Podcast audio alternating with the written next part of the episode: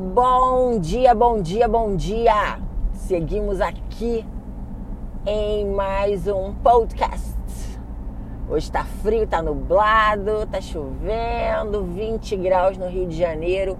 É praticamente estar andando sobre o gelo, querido.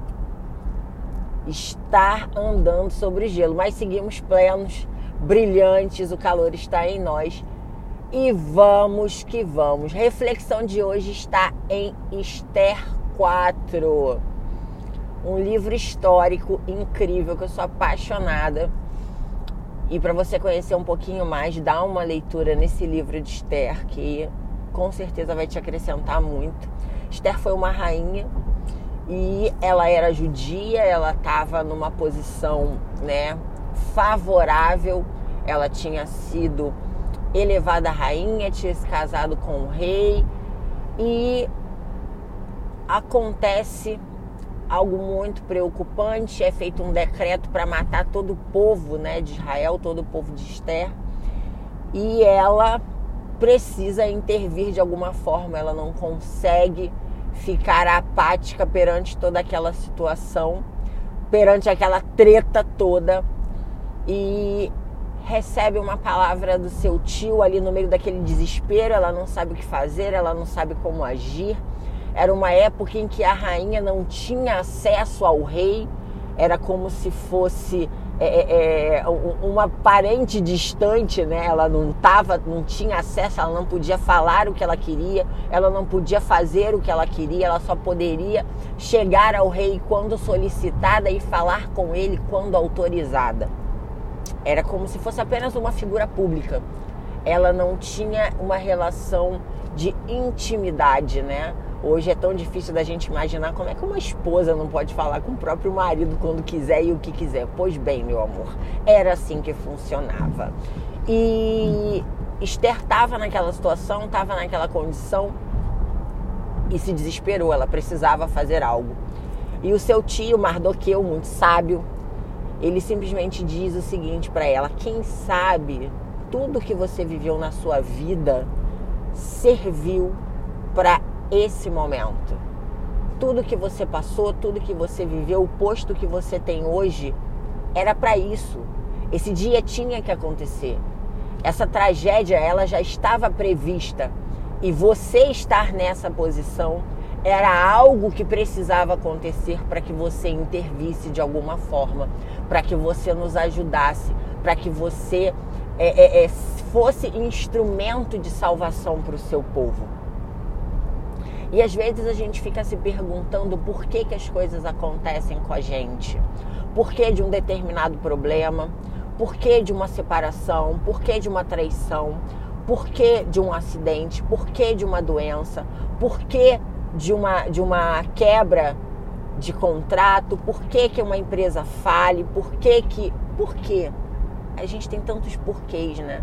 E às vezes a gente até se revolta contra Deus porque os porquês são tantos. Mas com essa passagem de Esther, eu começo a entender que os porquês são, na verdade, pra quês. Para que que eu passei por isso? Para que que eu vivi isso? Para que que eu perdi ou ganhei isso?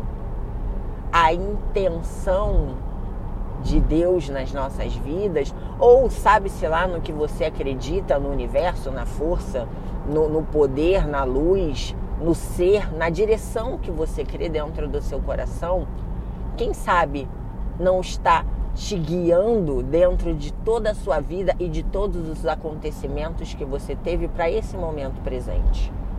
Ou melhor, para te preparar para um momento futuro. É como se fosse um pré-vestibular, te preparando para uma prova que você vai fazer daqui a um ano.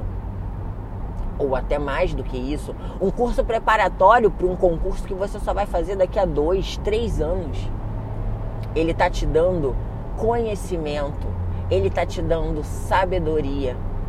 E quando a gente encara os nossos problemas dessa forma, quando a gente encara as nossas dificuldades como aprendizado e não como uma tragédia, a gente consegue ter um olhar mais é, é, é, visionário, né?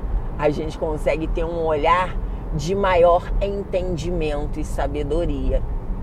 Esther passou por várias situações, que se eu for contar aqui vai virar um podcast de uma hora. Se você tiver interesse, dá uma lidinha nesse livro, nessa história. Isso é histórico. Isso não tem nada a ver com religião. Esses fatos foram comprovados historicamente. Mas tudo que ela viveu se resumiu a esse momento, a ela salvar uma nação, salvar um povo. Pode ser que a nação que você está salvando seja alguém da sua casa. Pode ser que a nação que você está salvando ainda nem nasceu. Mas olhe para cada acontecimento da sua vida com um olhar contemplativo e principalmente com gratidão. Eu vi uma oração agora do Carlos no, nos 15 minutos de paz, onde ele falava que numa folha branca a gente às vezes só olha o ponto preto, né? Que é o problema. A gente esquece de ver toda a dimensão de uma folha branca que tá ali limpinha. A gente só vê aquele pontinho preto. É igual quando pinga uma gotinha de café na roupa, né? A gente não vê que a roupa tá toda limpa. A gente só olha a gotinha de café que pingou na blusa. Vamos olhar a dimensão, vamos ampliar o nosso nível de consciência, vamos ampliar a nossa mente para entender toda a folha branca e não somente o ponto preto. Então, que esse dia de hoje você tenha esse discernimento, que você tenha esse conhecimento, que você tenha essa percepção. E vamos que vamos, que sábado, bebê!